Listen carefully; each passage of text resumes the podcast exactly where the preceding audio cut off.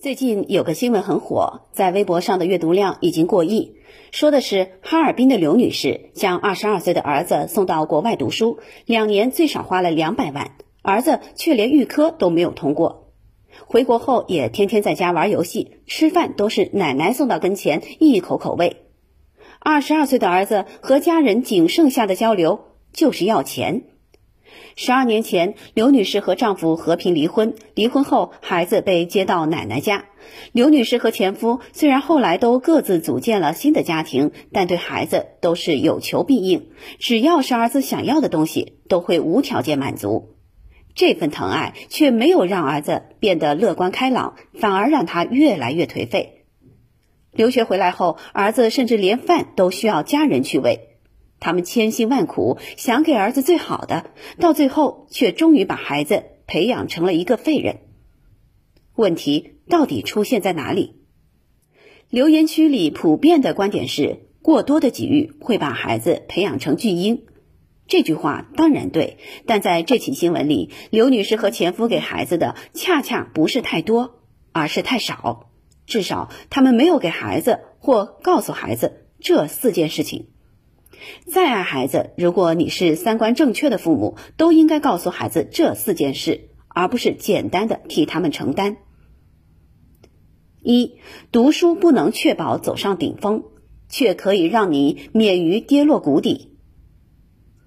新闻中二十二岁男孩的现状到底是怎样造成的？很大的一个原因就是母亲刘女士对孩子成绩的不以为然。刘女士是高薪的公司高管，一直都觉得就算孩子成绩差些也没什么。然而，成绩差真的就不算一回事吗？要知道，和成绩差相对应的是孩子自控力、自律力，甚至时间观念的同步下滑。还记得去年那张刷爆网络的乌镇互联网饭局图片吗？在乌镇的互联网大会上，丁磊、马化腾等人组织了几场饭局。眼尖的网友发现，参加饭局的互联网大佬几乎都是名校出身。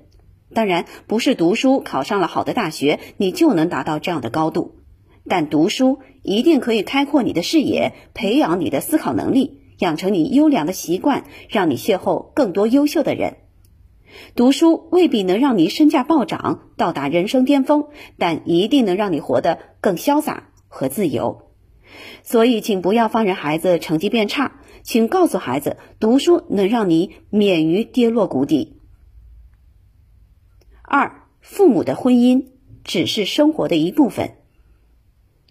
所谓生活的一部分，在这里有两层意思：一层是不能因为自己的婚姻失败，就把所有的郁闷和埋怨都传递给孩子；另一层是不能因为婚姻出现了问题，就不顾原则、无底线的对孩子好，宠爱到极点。任何一种都过犹不及。